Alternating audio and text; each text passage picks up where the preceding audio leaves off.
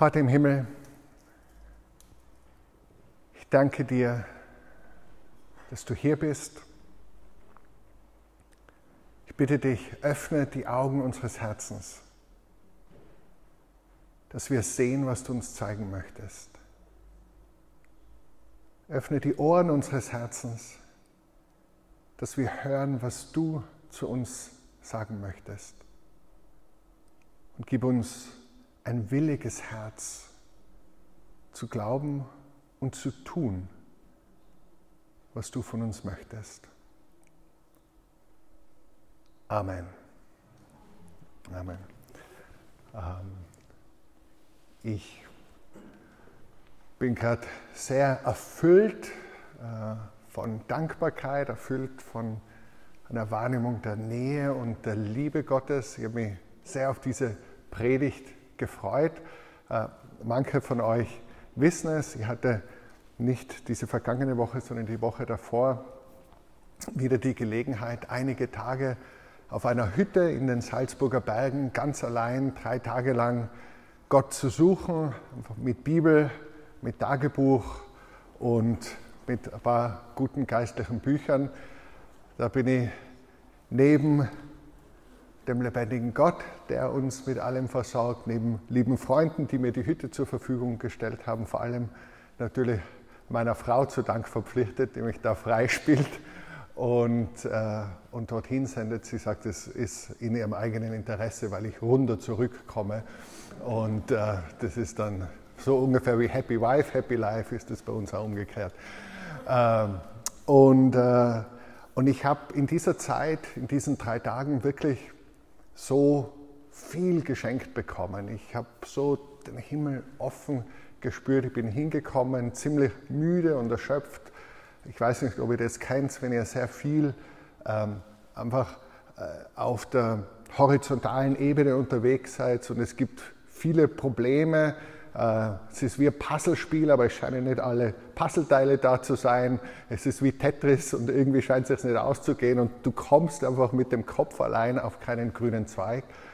Und es fehlt neben dieser horizontalen Ebene, die ja unheimlich wichtig ist und in der wir alle leben, so die vertikale, der lebendige Gott, der uns begegnet, der hineinspricht, der mit einem Wort, mit einer Begegnung Klarheit und Frieden und Richtung geben kann, die tausend Jahre verkopftes Suchen nach Lösungen nicht finden würden. Und da bin ich unheimlich beschenkt worden für mich selbst, für meine Familie, auch für uns als Familie, als geistliche Familie in der Citykirche. Um euch so ein bisschen den Sukkus dieser Zeit näher zu bringen,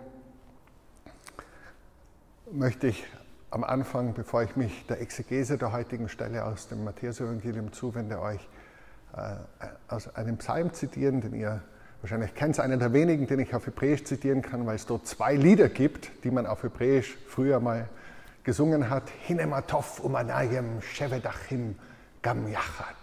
Siehe, wie schön und wie lieblich ist es, wenn Brüder, Brüder und Schwestern in Einheit, gam yachat, wie einer zusammenleben.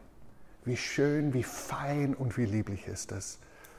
Es ist wie das feine Salböl, heißt es in diesem Psalm 131, auf dem Haupte Aarons, das herabfließt in seinen Bart, das herabfließt zum Saum seines Kleides wie der Tau, der vom Hermon herabfällt auf die Berge des Zions. Denn dort verheißt der Herr seinen, seinen Segen und Leben bis in Ewigkeit. Dieses Bild vom Tau, der erfrischt, dieses Bild des Segens des Lebens und vor allem das Bild des Öls. Wenn du dieses Bild des Öls, in der Bibel sind ja Priester, Könige und Propheten gesalbt worden. Christus ist griechisch für der Gesalbte, hebräisch Mashiach. Wenn du dieses Bild des Öls vor dir hast, ist es für dich was ist es zunächst ein visuelles Bild? Siehst du so schönes goldenes Öl herabfließen? Oder ist es ein taktiles Bild? Spürst du die Wärme und das angenehme Gefühl des Öles, das heilt? Das sind natürlich Elemente des biblischen Bildes, aber wahrscheinlich, was von den Sinnen her für die meisten Jüdinnen und Juden im Vordergrund gestanden ist, war das Olfaktorische, der Geruchssinn, der Wohlgeruch dieses ganz feinen Öls, hergestellt nach einem heiligen Rezept, nach einem Rezept, das Gott selbst diktiert hat, noch exquisiter als Chanel Nummer 5. Das Rezept. Und dieser Geruch, der für dich signalisiert, Gott ist hier. Das ist ein heiliger Ort. Ich kann ihn förmlich riechen, den lebendigen Gott. Und was der Psalmist hier tut, ist zu sagen, wenn Brüder und Schwestern in Einheit das Wort Gam Yachad ist dasselbe Wort, wie es heißt über Gott. Shema Israel Adonai Eloheinu Adonai Echad. Höre Israel, der Herr ist unser Gott, der Herr ist einer. Diese Einheit, die Gott selbst ausmacht, wenn diese Einheit bei Brüdern und Schwestern sichtbar wird, das kann man förmlich riechen. Das liegt in der Luft.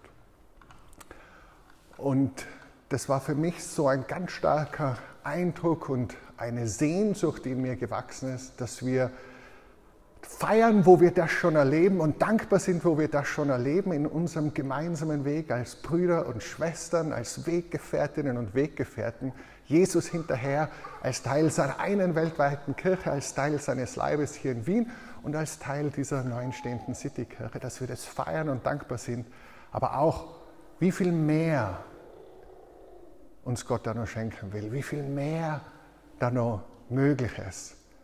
Und vielleicht erlebt ihr schon so, ich weiß nicht, wie es ihr erlebt, aber ich wünsche mir so sehr, dass wenn du und ich, wenn wir in diesen Raum kommen und wenn Gäste kommen in diesen Raum oder wo immer wir zusammen sind, dass sie irgendwie sagen, irgendwie riecht es da. Das hat nicht ein Geschmackel, ja, sondern ein Duft. Ja. Das duftet.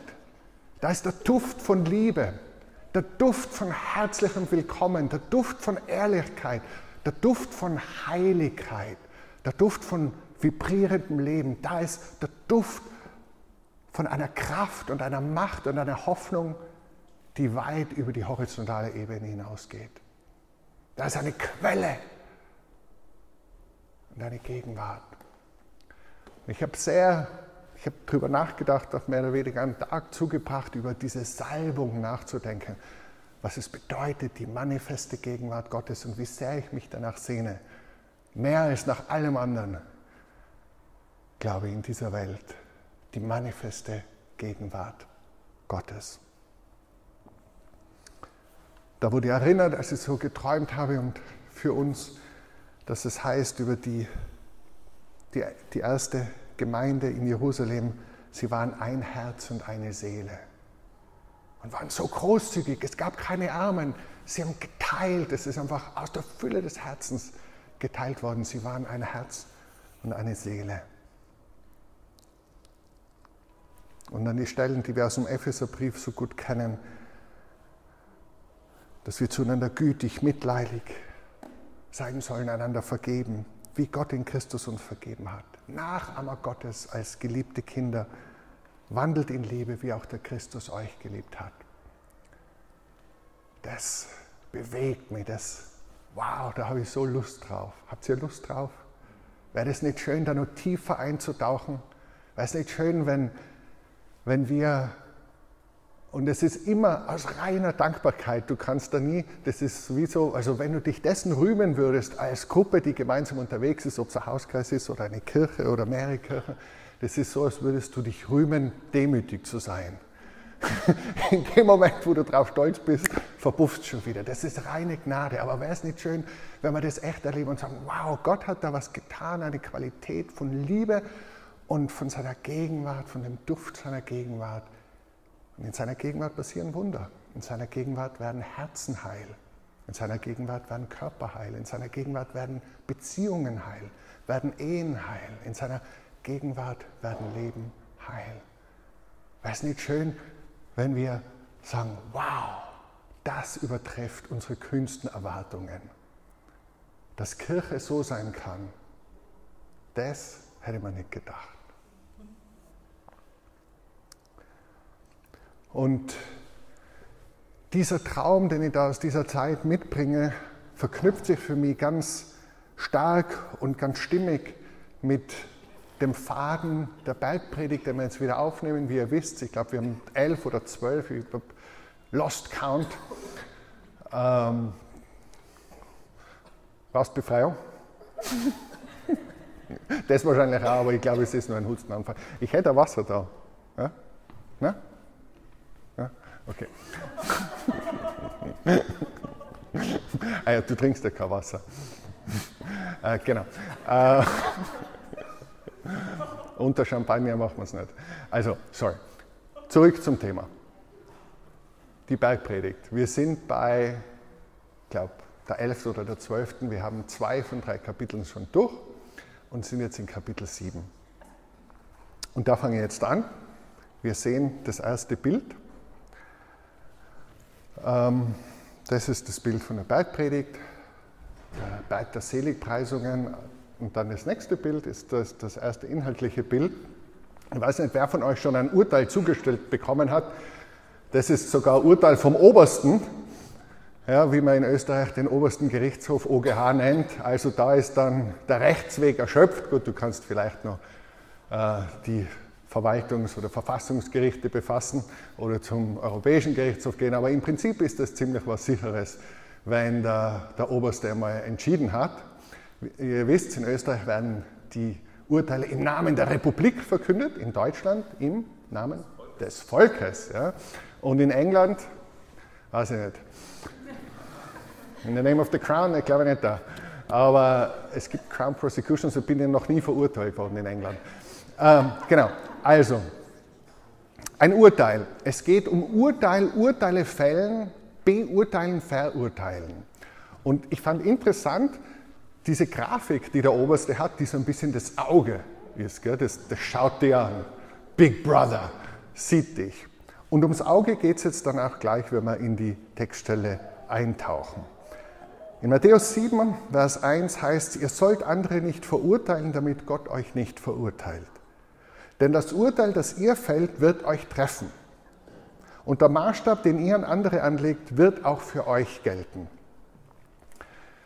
Dieser erste Satz, ihr sollt andere nicht verurteilen, judge not auf Englisch, ist so ein Wahlspruch von vielen geworden und im Prinzip wird dort ein Bibelwort bemüht, um einen äh, Aspekt des Zeitgeists mit biblischer Autorität auszustatten, nämlich man soll, man muss alles gutheißen.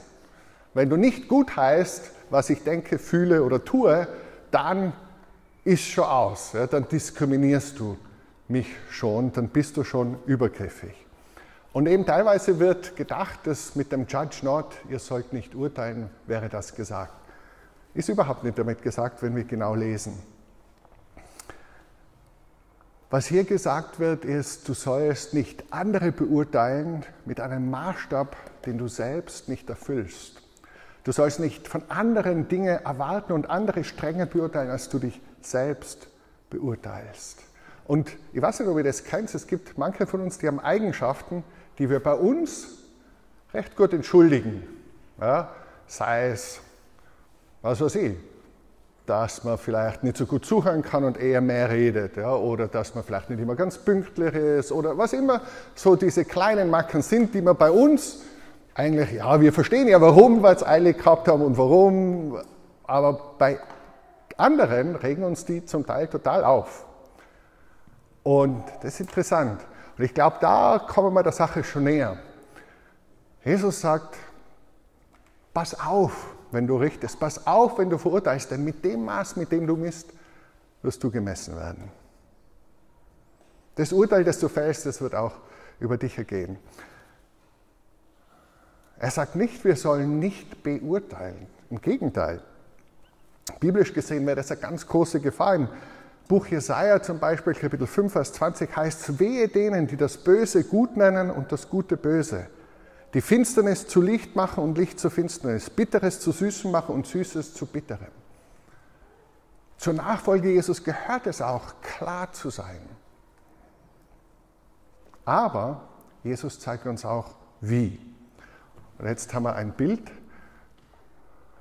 des Auges und dann ein Bild aus der Werkstätte Jesu. Ihr wisst, Jesus war Zimmermann und Jesus hat tolle sprachliche Bilder zusammengezimmert, die wir bis heute verwenden, die bis heute in den Sprichwortschatz übergegangen sind.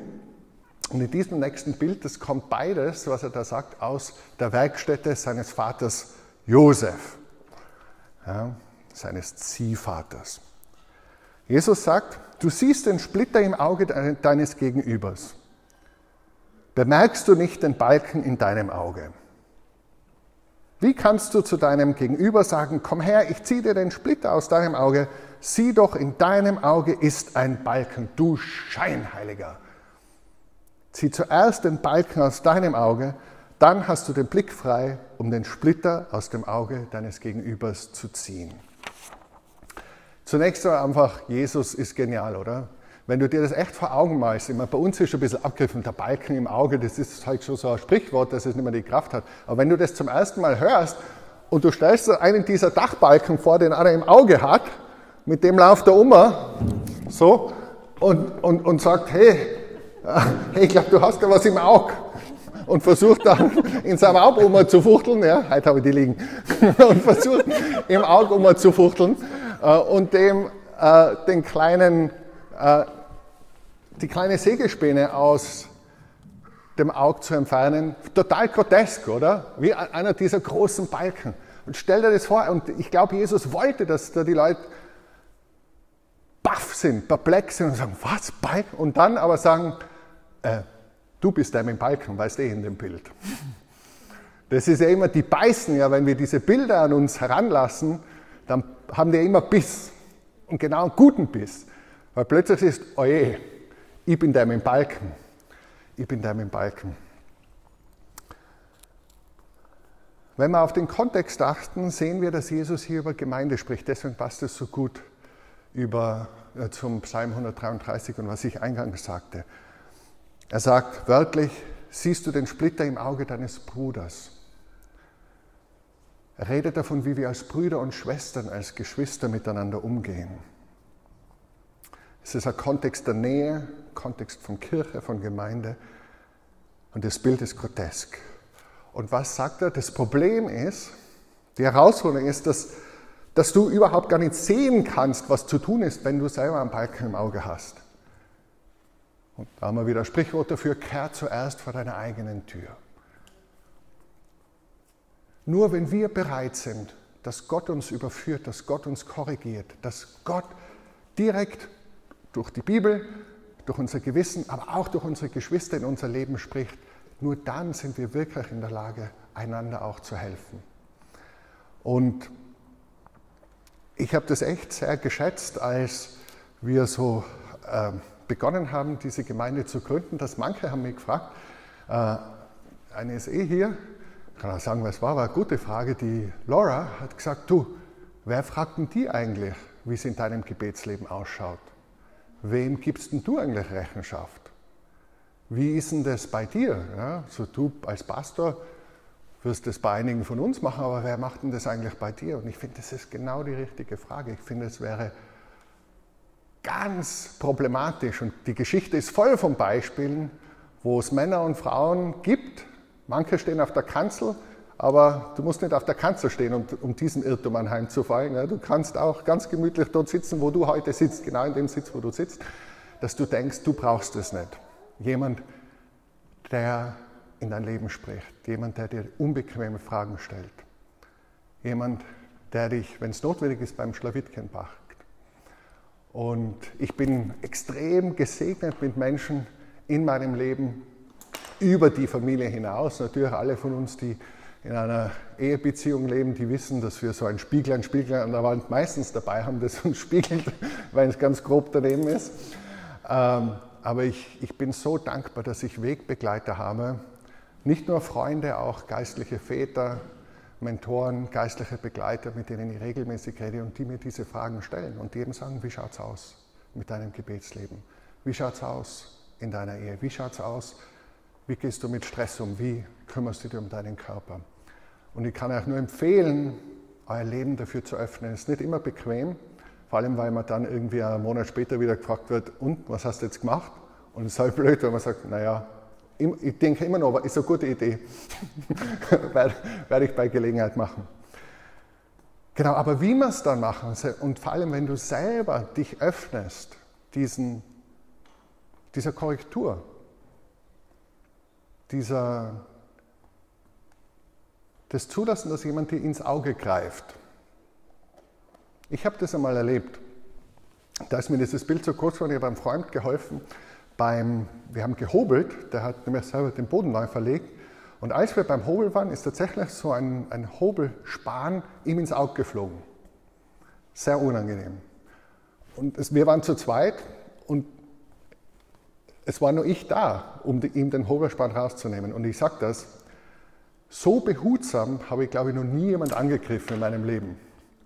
Als meinen guten Freund Rudi heißt er, wo ich dem und der hat irgendwie so das Auge offen gehalten und so irgendwie so das alles siehst. Und ich habe irgendwie versucht, äh, das zu entfernen, ohne den Schaden größer zu machen. Ja, und Gott sei Dank ist unser lieber Augenarztfreund halt nicht, nicht da, der sagt, du hättest gar nichts machen sollen, sondern gleich in die Klinik fahren. Es ist nichts passiert, es ist gut ausgegangen. Aber diese Vorsicht, das werde ich nie vergessen. Stell dir vor, wie vorsichtig du bist, wenn du jemanden jemanden, der dir lieb und teuer ist, einem Geschwister, am Auge umfummelst. Ich habe äh, bitte Warnung jetzt, Trigger Warning, wenn ihr medizinische Bilder grauslich findet, schaut euch das nächste nicht an. Ja, nächstes Bild. Ihr seht, das ist so ein Splitter im Auge, der entfernt wird. Und wenn du es aushalten kannst, schau das an. Und denk da, wie sorgfältig und wie behutsam du da umgehen würdest, wenn du so eine Operation durchführst. Ein Millimeter zu tief und du machst die, was macht man hin? Kon die Hornhaut und dann bist du im Auge drin. Ja? Und da willst du nicht hin. Ja? Wie vorsichtig und bitte, Jesus wählt es ja nicht zufällig. Was sagt uns das, für wie wir miteinander umgehen, gerade wenn wir einander herausfordern, wenn wir vielleicht einander konfrontieren mit Dingen, die in unserem Leben nicht in Ordnung sind? Mit welcher Behutsamkeit, mit welcher Vorsicht und wie viel kann da kaputt gehen? Und wie viel geht da kaputt? Die Welt ist voll von Menschen, die ganz schwere Gemeindeschäden haben, die tiefe Wunden von Kirchen mit sich tragen. Das hat mehrere Gründe, aber ein Grund ist dafür, dass manchmal Menschen mit Balken in Augen grobschlächtig am anderen ins Auge langen. Menschen, die selber Balken im Auge haben, anderen grobschlächtig ins Auge langen. Und Jesus sagt, don't do it. Lass zu, dass jemand dir die Dinge aus deinem Auge nimmt. Und dann tu's, weil es ist nicht gut, wenn die anderen mit Flunzeln und Sägespänen im Auge herumgehen. Sie sehen nicht klar, es infiziert sie, es kann sie schließlich das Augenlicht kosten. Es ist wichtig, es geht um was, aber tu's mit großer Behutsamkeit, mit großer Liebe. Genau. Jetzt kann man wieder ein schönes Auge, eine schöne, gesunde Iris vor uns sehen. Habe ich extra für die Iris erwähnt. Meine Co-Moderatorin von den Hochschultagen. Genau. Den zweiten, äh, nächsten, Punkt, den nächsten Punkt werde ich relativ äh, kurz machen. Ihr seht hinter mir eine Perle. Der Text dazu ist, gebt das, was heilig ist, nicht den Hunden, werft eure Perlen nicht vor die Schweine. Auch das geflügeltes Wort, man soll die Perlen nicht vor die Säue werfen sonst zertreten sie die Perlen und reißen euch in Stücke. Jesus wieder, so ein kreativer Wortschöpfer, yeah, voll der Poet. Aber was bedeutet es? Ich glaube, das geht wieder in diese Richtung, Dinge, die dir teuer sind, Dinge, die dir heilig sind und die de facto heilig sind. Wenn du die den falschen Menschen anvertraust, wenn du im falschen Kontext das Visier hochklappst, wenn du im falschen Kontext den Brustpanzer ableckst, dann machst du dich auf für ganz tiefe Wunden. Äh, das gilt zum Beispiel auch für unsere Körperlichkeit und unsere Sexualität, wenn wir uns da öffnen und hergeben in einem Kontext, der eigentlich heilig und wertvoll sein sollte, geht es nicht ohne Verletzungen und ohne Schrammen. Aber es bedeutet auch das, was uns wertvoll, lieb und teuer ist, unsere eigene Geschichte, unsere eigenen Verletzungen, unsere Ängste, unsere Sorgen, unsere Träume. Und das ist das Risiko von Gemeinde, so wie ich es am Anfang vor Augen gemalt habe. Dass wir davon träumen, dass wir Gamjachat sind, eins, dass wir dieses Salböl erleben und diese, diesen Segen Gottes, dass es fein und lieblich ist. Aber auch hier ist eben die Erfahrung, dass wenn ich das in einem Kontext tue, wo dann später drauf komme, das Gegenüber war nicht vertrauenswürdig. Das zerreißt die. Das macht die kaputt. Und das kann sein, dass sie dir Dinge vorwerfen, dass sie dir, dass sie dich manipulieren durch das, was du gesagt hast, dass sie einfach lieblos und unbarmherzig sind. Und es tut mir so leid, weil ich weiß, dass so wie er da sitzt, ganz viele von euch das schon erlebt haben. Und ich weiß auch, dass ich selber da in der Vergangenheit das sicher nicht immer richtig gemacht habe und auch in Zukunft nicht richtig machen werde in jedem Fall. Ich kann jetzt mir an Situationen erinnern. Ja. Oh, wie gut, dass Gott ein Gott der Vergebung ist und der Heilung ist. Aber ich glaube, auch hier ist es wieder ein Bild, wie wir gemeinsam miteinander umgehen und wo wir uns öffnen, wie wir uns öffnen. Und der Ruf, die Einladung für dich und für mich ist, be safe. Sei jemand, der vertrauenswürdig ist. Jemand, dem er wirklich seine Sorgen, seine schlechten Seiten, seine Ängste, das Dunkle anvertrauen kann. Das, was einem lieb und teuer ist, weil es einen zu innerst bewegt.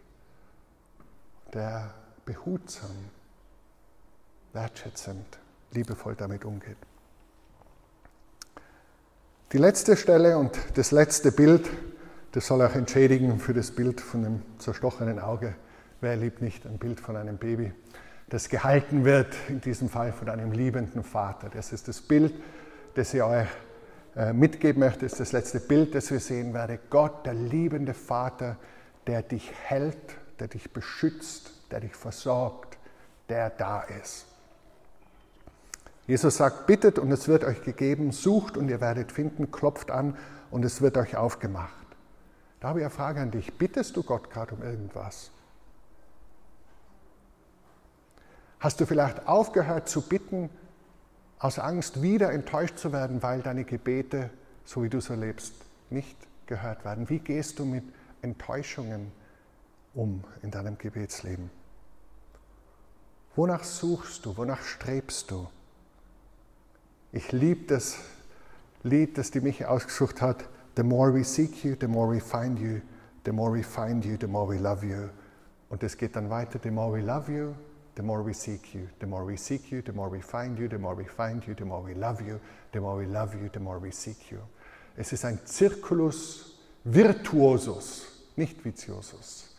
Es ist ein Gotteskreis, kein Teufelskreis.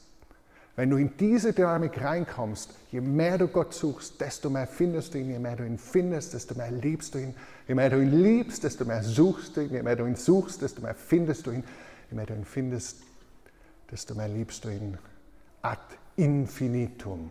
Tatsächlich, ad infinitum, unendlich. Er ist unerschöpflich. Klopfst du bei Gott an? Wie sieht es aus, wenn du bei Gott anklopfst? Stell dir vor, du bist vor einer Tür, klopfst in mir an. Was passiert, wenn die Tür aufgeht? Was erwartet dich dort? Wer erwartet dich dort? Was ist das Bild, das dir ins Auge springt? Und dann eine gewaltige Verheißung. Wer bittet, bekommt, wer sucht, der findet, Wer anklopft, dem wird aufgemacht. Ihr merkt, alles in Volksmund übergangen, wer sucht, der findet. Wer bittet, der bekommt. Wer sucht, der findet. Wer anklopft, dem wird aufgemacht. Das ist ein vorbehaltsloses Versprechen. Eine der Dinge, die ich echt gemerkt habe, dass Gott zu mir sagt, du bittest mich um zu wenig. Ich habe gedacht, okay, bitte um mehr. Und für heute habe ich echt gesagt, Gott, lass deine Gegenwart den Gottesdienst erfüllen, lass deine Salbung da sein, ich will mehr. Und ich bin auch jetzt nicht zufrieden, ich will mehr und ich will nächstes Mal mehr, ich will mehr von Gottes manifester Gegenwart. Und dieses vorbehaltlose Versprechen, wer bittet, der empfängt, wer sucht, der findet, wer anklopft, dem wird aufgetan, das ist für mich so hilfreich, wenn ich Menschen begleite, die irgendwie den Glauben gerade zu entdecken. Die sagen, ja, eigentlich, ich würde vielleicht gern glauben, aber ich kann nicht so wirklich glauben. Oder einen Tag glaube ich und dann glaube ich wieder nicht. Und dann lese ich wieder das und dann rede ich wieder mit der. Und dann geht es mir manchmal so und dann geht es mir manchmal so. Und irgendwie, ich weiß auch nicht, wie soll das jetzt entscheiden. Ja, einmal ist da das Gefühl, einmal ist da das Gefühl. Ich sehe diese Argumente, ich sehe jene Argumente und ich liebe das ja. ja. Deswegen freut es mich, dass ich da den Hochschultag Vibe aus dieser Richtung auch von der Meier her noch spüre, wo wir mit äh, Studierenden und anderen unterwegs waren, die eben bewusst sagen, hey, mit Kirche kann man nicht unbedingt was anfangen. Und etwas, das ich aufgrund dieser Verheißung Jesu mit ganz großer Zuversicht mache, ist zu sagen, bete doch das, was sie auf Englisch the Seeker's Prayer nennen, das Gebet des suchenden Menschen. Und sag doch, Gott, wenn es dich wirklich gibt, dann zeig dich mir so, dass ich es begreifen kann. Gott, wenn es dich wirklich gibt, dann zeig dich mir so, dass ich es begreifen kann. Ich glaube nicht, dass wir Gott sagen können, okay, schreib auf den Himmel in rosaroter Tinte, es gibt mich oder so. Das wäre Gott versuchen. Aber zu sagen, Gott, ich will es wissen und wenn es dich gibt, dann zeig es mir. Ich bin hundertprozentig überzeugt und zwar, weil Jesus es verspricht, jeder, der bittet, empfängt dass dieses Gebet, wenn es ehrlich ist, erhört wird. Und ich finde, das ist ein super Gebet, kann man jeden dazu einladen. Ja? Non-directive, open-ended, suche selbst. Wer von euch gibt seinem Kind, so wie dem Titus, einen Stein, wenn es um Brot bittet? Ja? Wer wird dem Kind einen Stein geben? Ja? Oder eine Schlange, wenn es um einen Fisch bittet? Ihr Menschen seid böse, und zwar im Vergleich zu Gott, trotzdem wisst ihr, was euren Kindern gut tut und gebt es ihnen. Wie viel mehr Gutes wird dann euer Vater im Himmel denen geben, die ihn darum bitten? Die Begründung, die Rede, die Jesus hier verwendet, ist es für die Selin Kal Vachomer, vom Leichten zum Schweren, vom Einfachen zum Komplexen oder für die Lateiner a minori ad maius, vom Kleinen zum Großen. Das heißt, wenn schon ihr, die eigentlich im Vergleich mit Gott schwach und, und, und böse seid, wenn schon ihr das macht mit euren Kindern, wie viel mehr, how much more, wie viel mehr Gott, wie viel mehr Gott. Gott ist ein guter Vater. You're a good, good Father heißt es in einem Lied.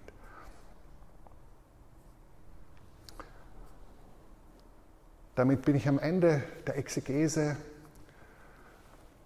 und möchte einfach einladen. Äh, der Tisch ist reich gedeckt. Ja. So wie Gott zu mir redet, wenn ich mal Zeit nehme und mit Bibel und Tagebuch, muss man nicht dabei haben, Bibel, und einfach ich vor Gott hinkomme, so will er zu dir reden. Er will dir Dinge groß machen dir Träume geben, dir an Träume erinnern, die du mal hattest, die von ihm waren, die du vielleicht vergessen hast, dir wieder Mut machen zu bitten und keine Angst zu haben vor Enttäuschung, im Vertrauen auf einen guten Vater. Dein Herz heil werden zu lassen, wo andere herumgefuchtelt haben in deinem Auge dein Herz heil werden zu lassen, dir wieder Hoffnung zu geben, auch für Kirche. Und wenn du hier Gast bist, dann für die Kirche, die die deine ist, in die Gott dich ruft, in die Gott dich stellt, wo Gott dir Familie schenkt und wo du für andere Familie sein möchtest. Und wenn das deine Kirche, deine Gemeinde ist, dann hier, dass dein Herz weit wird, Geschwister, lasst uns einander lieben. Lasst uns einander auch die Flunzeln aus den Augen nehmen. Lasst uns das Heilige heilig bewahren. Die Perlen, die wir im Herzen tragen, die wir selber sind, die Gott uns anvertraut hat, wertschätzen. Und lasst uns bitten. Lasst uns unersättlich sein. Lasst uns nicht locker lassen, bis wir selbst merken und das gespiegelt bekommen von den Menschen, mit denen wir unterwegs sind. Wow, der Duft des Salböl Gottes wird bei euch wahrgenommen. Gott ist hier. Gott ist gut. Gott ist hier. Er ist gut. Dass Menschen so entspannt und sich so frei fühlen wie der Titus, ja, der Oma schurcht, dass sich das ausschaut und einfach weiß, ich bin sicher, die Mama ist nicht weit weg, der Papa ist nicht weit weg. That's, that's my place. Ich bete.